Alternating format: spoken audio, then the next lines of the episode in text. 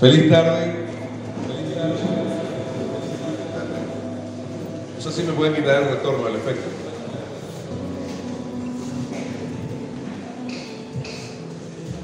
Dígale a la persona que está a su lado, bienvenido a este lugar. Qué bueno que estés en este lugar. ¿sí? Te ves hasta bonito, dígale. Han sido unas semanas, uh,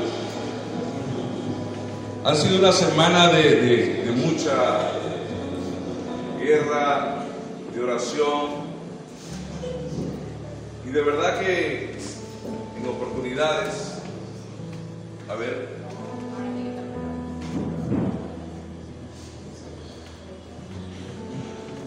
hemos visto que el Señor, a pesar de las diferencias, Dios nos da el triunfo, amén.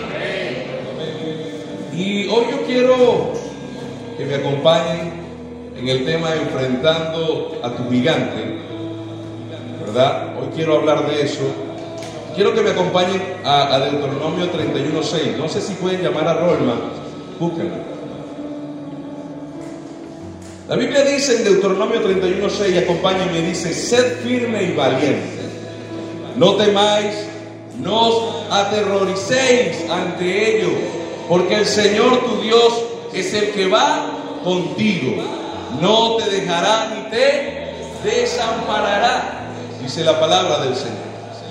Así que hoy vamos a identificar tres cosas importantes, ¿sí? De la pastora. Vamos a identificar tres cosas importantes, ¿sí? Número uno, la necesidad. ¿Sí? ¿Cómo se llama? Uno, la necesidad. Son aquellas cosas que necesitamos para vivir bien. ¿Sí? Es lo primero que necesitamos saber.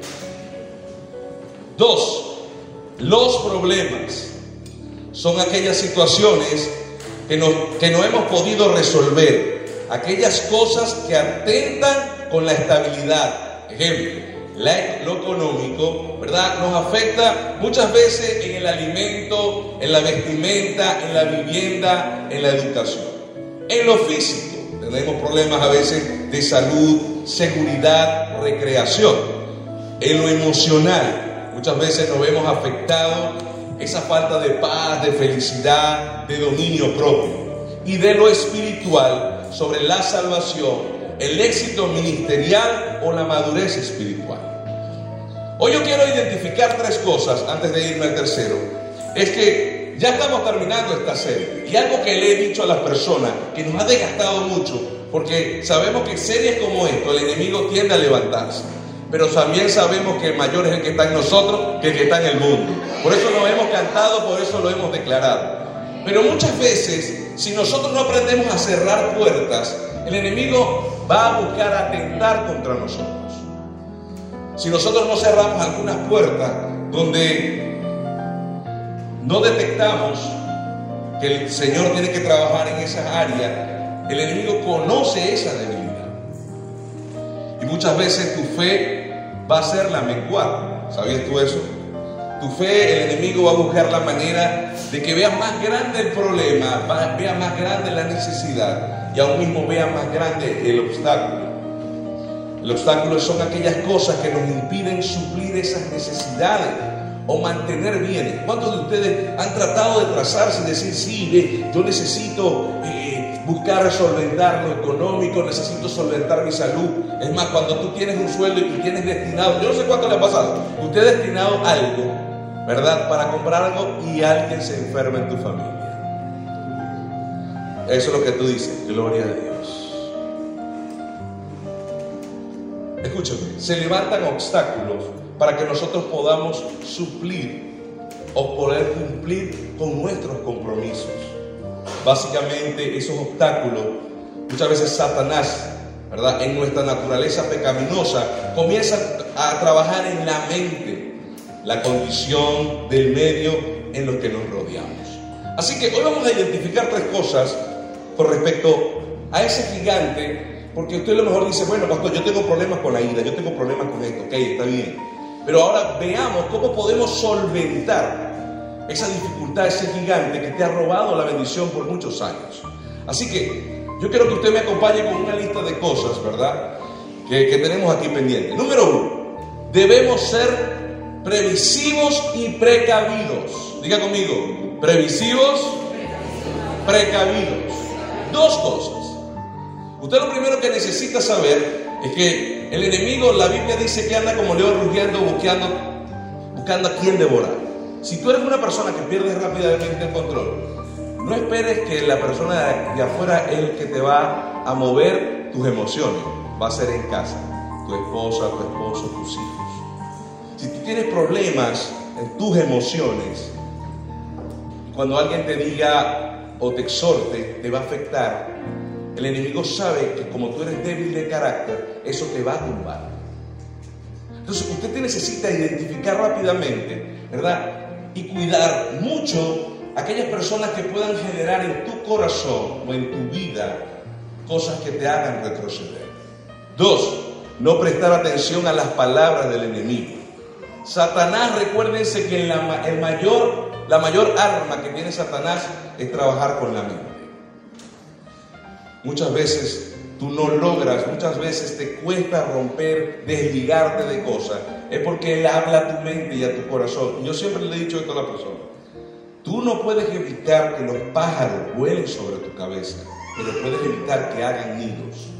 Cuando tú permites que los pensamientos se apropien de tu corazón, eso va a traer problemas. Porque comienzas a, creer más en la situación y dejas de tener fe. Escúchame, dejas de tener fe. Entonces, escúchame, necesitamos nosotros entender que necesitamos encomendarnos a la obra del Señor. Debemos tener una convicción de que Dios nos va a respaldar. Amén. No se trata solamente de venir y cantar Dios que es como no. Sí, porque eso genera aliento y fuerza. Aquel que venía hoy desanimado, hoy saldrá con más ánimo. Amén.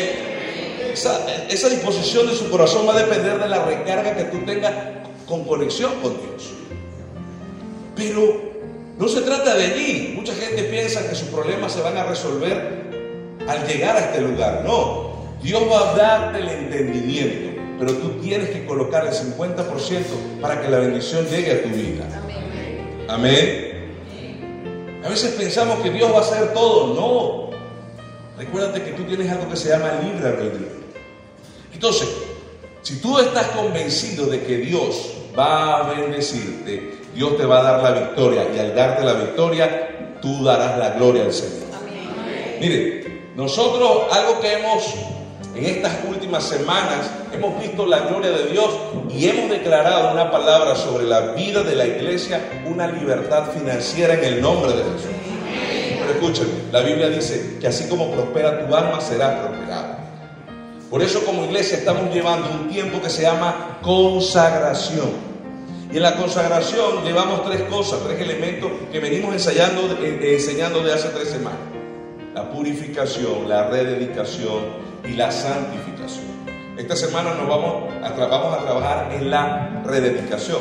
Hemos ido trabajando y, y escudriñando nuestros corazones. Yo siempre he dicho, el 2022 no va a ser recordado por ser un año caótico, va a ser un año recordado porque la gloria de Dios se hizo presente en nuestras vidas. Si su año 2022 es el más caótico es porque usted lo determinó así. Uno determina, escuchen, porque la bendición de Dios ya está dada. La Biblia dice, epa, Jehová es mi pastor y nada me falta. Si tú estás conectado con el pastor, Dios ha de proveerte en todo momento. Mi mano derecha, mi diestra te sostendrás y obtendrás la victoria. Son promesas que ya están. Amén. Es como que, los que tienen hijas, sus, hijas se van a casar algún día. Ah, hasta hoy. Hasta hoy hacemos así. Su hijo también. O sea, hay algo que no, eso no va a cambiar. Su hijo va a crecer. Pero de la misma forma, yo estoy convencido que la bendición de Dios va a establecerse en su vida si usted confía en la promesa de Dios. Entonces, escúcheme, yo quiero pedirle algo. Terminando esta serie, llega el momento donde yo me siento que estamos en el ring número 8.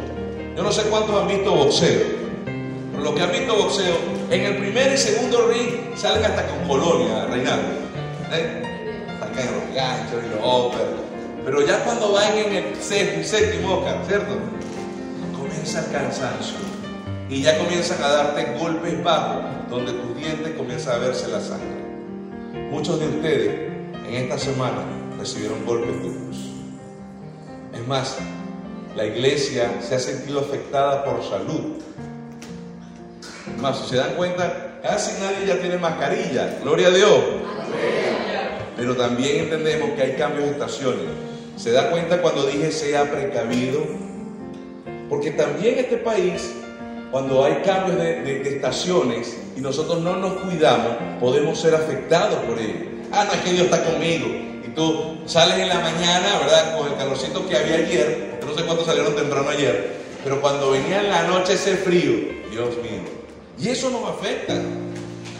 Hay que ser precavido. Ahora voy a eso también. Hoy yo quiero darle algunas herramientas donde usted se va a levantar en el nombre de Jesús para poder en ese octavo round, esos golpes bajos, usted decirle, ah, ok, está bien, me has golpeado, has querido que yo mengue, porque eso es lo que hace Satanás. ¿Sí? Yo no sé cuánto ustedes han visto, yo lo veo a mis hijos, sobre todo en Giselle. Giselle tiene, eh, vivió una experiencia con, con, un perro y Giselle le, teme mucho a los perros. Y cuando ella va caminando, y quiero que entiendan lo que voy a decir en este momento, porque muchos esta semana le sucedió lo mismo espiritualmente. Dice, cuando va caminando y escucha un perro, ella se congela y comienza a dar pasos hacia atrás. Muchas veces, José, lo que avanzamos, cuando el enemigo comienza a rugir, nos detiene y nos hace retroceder. Por eso usted debe recordar la autoridad que usted tiene. Usted mira de frente a ese perro o a ese león. No se intimide. Algo que, yo siempre hago cuando un perro me está ladrando, yo me detengo y lo miro. Porque el cerebro del animal tiene algo. Él está buscando saber quién es el alfa. ¿Sabían ustedes Yo quiero decirte algo el alfa y el omega está contigo en medio de cualquier situación y circunstancia. Entonces escúcheme, a lo mejor tu cuerpo y tus emociones sienten temor, pero si tu corazón y tu espíritu están conectados con Dios, Dios rápidamente te hace recordar, yo estoy contigo. Que no puedes hacerlo. La Biblia dice que todo lo puedo en Cristo que Él me fortalece en todo lo que voy a hacer. Nos correremos y no nos cansaremos. Caminaremos y no nos fatigaremos. ¿Por qué? Porque Dios está con nosotros.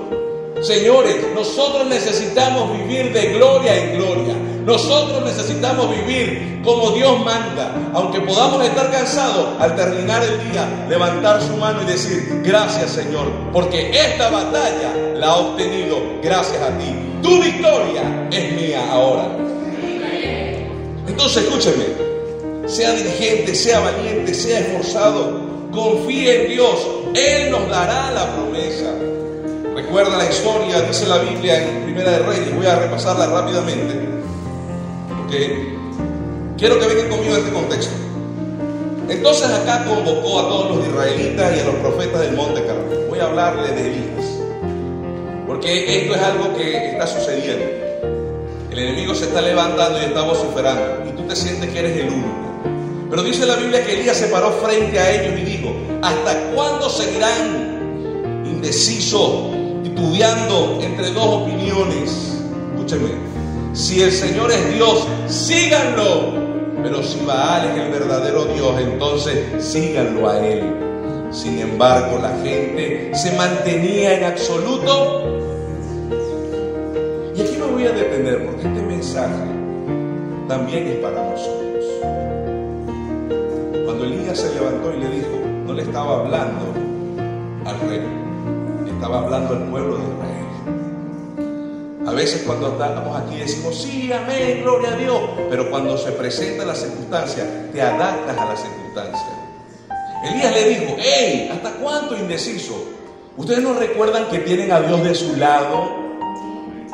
¿Mm? ¿Hasta cuándo? Tutubean, están entre dos entre dos decisiones. No, vamos, levántense. Dice, ustedes quieren ver, si ustedes confían en Dios, Él va a obrar. Pero si entonces las circunstancias, sus problemas, sigan hundidos en ello. Sin embargo, la gente que pasaba mantenía silencio. Entonces Elías le dijo, yo soy el único profeta del Señor que queda, pero Baal tiene 450 profetas. Ahora traigan dos toros. ¿Cuántos profetas tenía Baal? Eso para decir están conmigo. Los profetas de Baal pueden escoger el toro que quieran, que luego corten en pedazos y lo pongan sobre la leña de su altar, pero sin prenderle fuego. Yo prepararé el otro toro y lo pondré sobre la leña del altar y, y tampoco le prenderé fuego. Después invoquen ustedes el nombre de su Dios y yo invocaré el nombre del Señor, el Dios que responda enviando fuego sobre la madera, ese es el Dios verdadero. Y toda la gente estuvo de acuerdo. Así que Elías dijo a los profetas de Baal, empiecen ustedes, porque son muchos, dale, yo no doy tiempo, dale, dale. Eso es como decimos nosotros los cardenales de Caracas, dale, pues, dale, pues, dale, Ajá. Entonces, escojan uno de los toros, prepárenlo e invoquen el nombre de su Dios, pero no le prendan fuego a la leña. Entonces ellos prepararon uno de los toros y lo pusieron sobre el altar. Después invocaron el nombre de Baal desde, desde, la mañana hasta el mediodía, gritando, oh Baal, Pero no hubo respuesta alguna. Entonces se pusieron hasta bailar, cojeando alrededor del altar que había hecho. Cerca del mediodía, Elías comenzó a burlarse. Y esto me encanta. Porque Iglesia, cuando tú estás confiado de que Dios está a tu lado, tú comienzas a decirle a Satanás, tú a mí no me vienes a ganar, tú a mí no vienes a traer pensamientos de derrota, tú no vienes a traer enfermedad. ¿Sabes por qué? Porque la luz de Cristo está en este hogar. La palabra de Dios está sembrada en mi corazón y como yo creo en ella, Él ha de cumplir su promesa sobre mi vida. Amén. La autoridad, la autoridad que Dios da.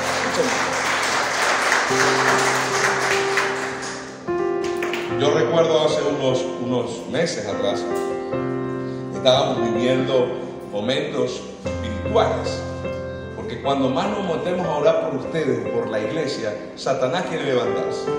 Mis hijos pueden certificarlo. Alguna noche donde sentíamos gente caminando, pero multitudes de personas. Y sabíamos que era algo espiritual comenzamos a sentir esa presión espiritual. A lo mejor tengo que decirlo porque si usted ha sentido esto no se siente extraño en estos días, sobre todo los que están comenzando los caminos de Dios, que sienten que están durmiendo y lo están ahorcando, ¿sí? Y no puedes respirar y sientes que abre los ojos, ah Ricardo, tú abres los ojos y no puedes. El enemigo está tratando de, de intimidar. Yo recuerdo que una esa oportunidad yo estaba y, y hubo ese momento y lo primero que mi esposa se, asustó porque yo comencé a reír. Imagínese usted durmiendo, su esposa se ríe un loco, ¿va? Yo no? Ah, no es mío. Yo, chanfle. Pero enseguida dijo, ya, ya, basta.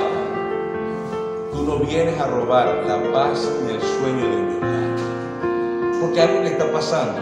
Y me, me paré. Yo recuerdo estaba, me senté en la cama y le digo, oh, ¿tú quieres escucharme? Bueno, quédate aquí. Pues" y que todos mamá me escuchen.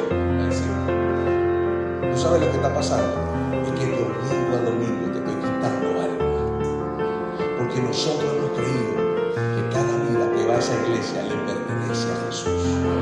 Y te duele. Por eso quieres venir a intimidarme, aunque quieres dejarme pasar mala noche, porque cuando uno pasa mala noche, el estado de ánimo al día siguiente es incómodo, ¿cierto o no?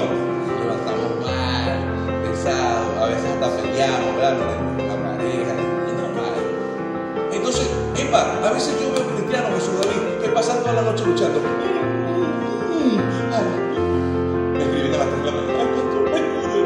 Mañana. ¿Qué puedo hacer yo?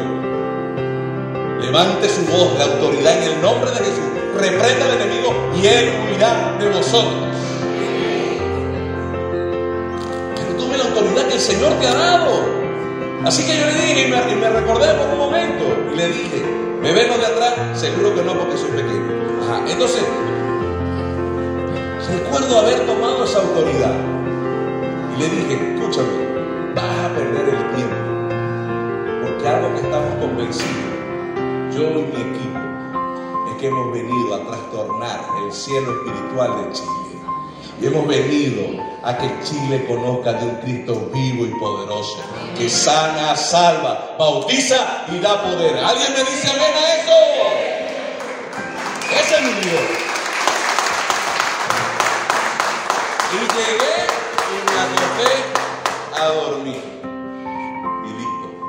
Porque el enemigo va a buscar, escúchame, amedrentarte, generar miedo. Por eso usted tiene que, ahora, si usted le tiene miedo, 3 de la mañana, Erika, ay, pastor, ¿qué hago, pastor? No, ¿quién es hijo de Dios aquí? Levante su mano. La Biblia dice que Él nos ha dado poder, autoridad y dominio propio. El poder está allí. La Biblia dice que Satanás está bajo nuestros pies. Porque en el momento en que Cristo murió en la cruz del Calvario, Él fue derrotado. Él no va a tener ni una medallita, ni nada, mire, nada. Él sabe que está listo. Pero Él está buscando también que esa bendición que Dios tiene destinado y preparado para ti, no llegue. Entonces tú tienes eso precavido ahí. Tú sabes, tú sabes que te molesta a ti. Entonces, hey, piensa antes de actuar.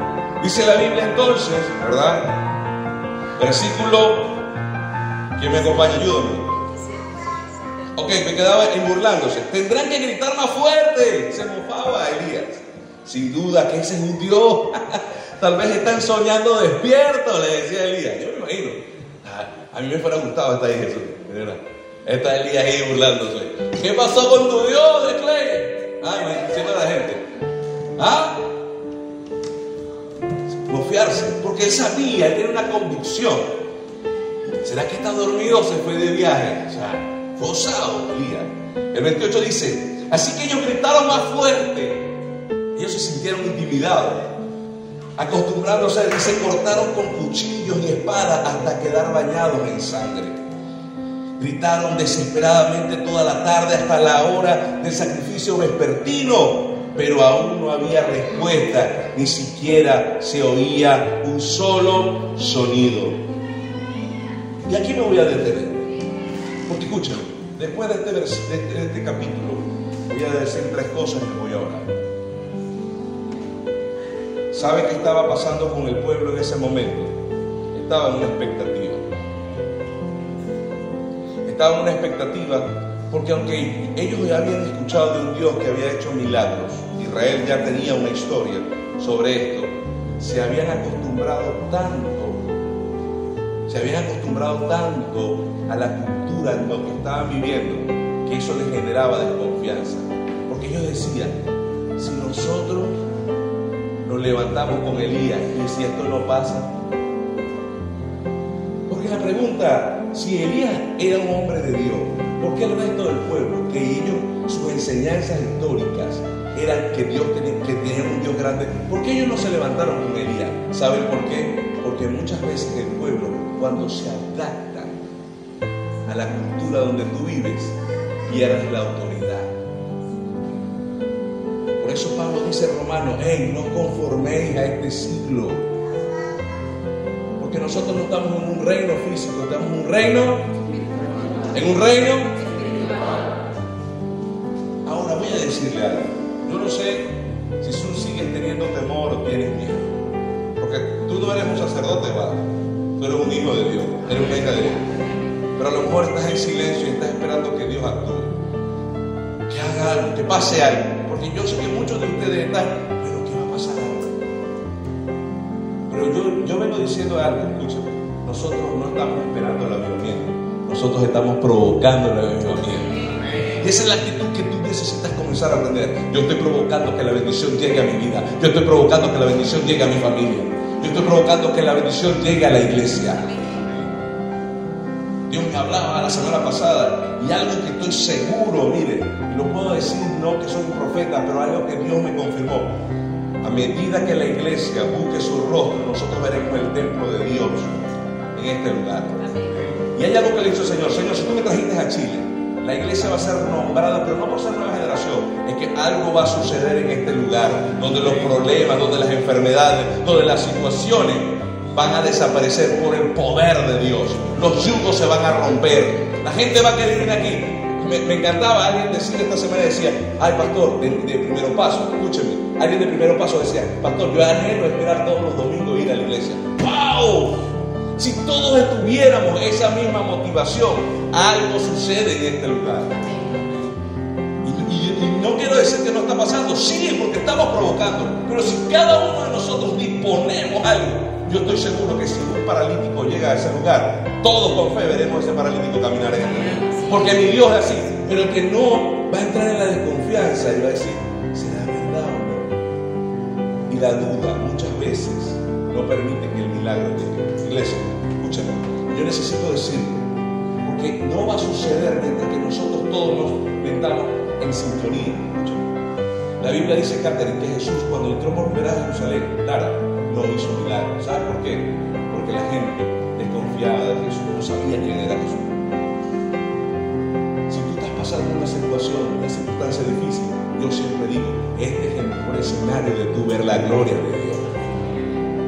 Y Dios lo está permitiendo para eso, para que cuando venga alguien, cuando venga algo, todos entendamos que así como Dios hizo el milagro en mi vida, lo va a hacer también en tu vecino, en tu compañero, en tu invitado también. Voy a resumir esto. La Biblia dice que Elías levantó y según la física y la química, es inaudito echarle leña, eh, perdón, echarle agua a la leña. Usted cuando va a hacer una, sopa, ¿verdad? Yo recuerdo que mi abuela hacía mucho, lo primero que buscaran para lo que estuvieran secos.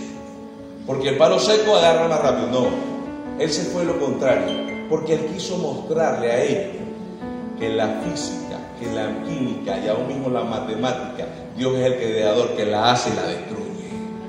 Él es un Dios todopoderoso. Amén. Y dice la Biblia que él solamente oró. Y aquí es donde yo voy a cerrar para orar. Él no necesitó minutos. Él no necesitó horas. Él solamente necesitó creer y levantar una oración. Y hay algo que va a pasar. Escúchenme. Porque esto lo creo en el nombre de Jesús. Intercesores conectados conmigo en este momento. Porque aquí comienza lo que va a pasar. Biblia dice, yo quiero que ustedes vengan con un cuadro conmigo. Yo me imagino echando el agua, Elías. Nos va mirando lo extraño, cansado. Y cuando Elías levantó su mano, yo me imagino del cielo, Dios así. Ojo, aquí lo dice la Biblia. Entonces lo dice el pastor. me imagino a Dios, eh, Noemí, haciendo así, dándole vueltica a su dedo. Porque la Biblia dice, les escuchen esto en el nombre de Jesús. Clama a mí y yo te responderé y te mostraré cosas ocultas que aún tú no conoces. Y yo me imagino a Dios dando vueltica algo en su dedo, haciendo esto soltó un meteorito. Y a medida que iba bajando, yo me imagino que el cielo, los pájaros quedaron, todos quedaron en silencio. Yo me imagino eso. Todo lo que le encanta ver Marvel y esas cosas, imagínense.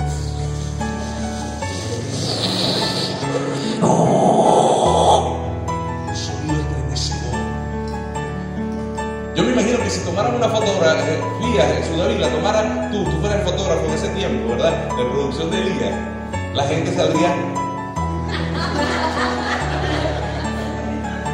Porque yo me imagino esto así. La Biblia dice que piedras se volvieron polvo. ¿Y saben qué va a suceder hoy? Que eso está impidiendo que tu altar en tu corazón se encienda, hoy derrame el Espíritu Santo de Dios del cielo. Porque Dios está haciendo así en este momento para lanzarlo a Balmacedon. No para quemarlo es para que su unción caiga sobre nuestras vidas. ¿Alguien dice amén a? Y escúchenme, tu problema, tu enfermedad desaparecerá en el nombre de Jesús, porque es la presencia de Dios. Ahora mire lo que pasó. Dice la Biblia que cuando se destruyó, yo me imagino a lo de Baal así. Me encanta, me encanta hacer eso. Yo me imagino. Cámara lenta porque dice que el pueblo se llenó de ánimo y se fueron contra Baal. Todo problema, toda enfermedad, todo demonio que quiera levantarse contra ti va a comenzar a huir, porque aquí se van a levantar. Mira, aquí se van a levantar atalayas, se van a levantar gente dispuesta a ganar victoria y, y estarán atrás de ellos para obtener la victoria. Amén. Eso va a pasar en este lugar, porque estamos creyendo que Dios está a nuestro favor. Cree, Dios hará su parte. Ahora te toca actuar a ti en fe.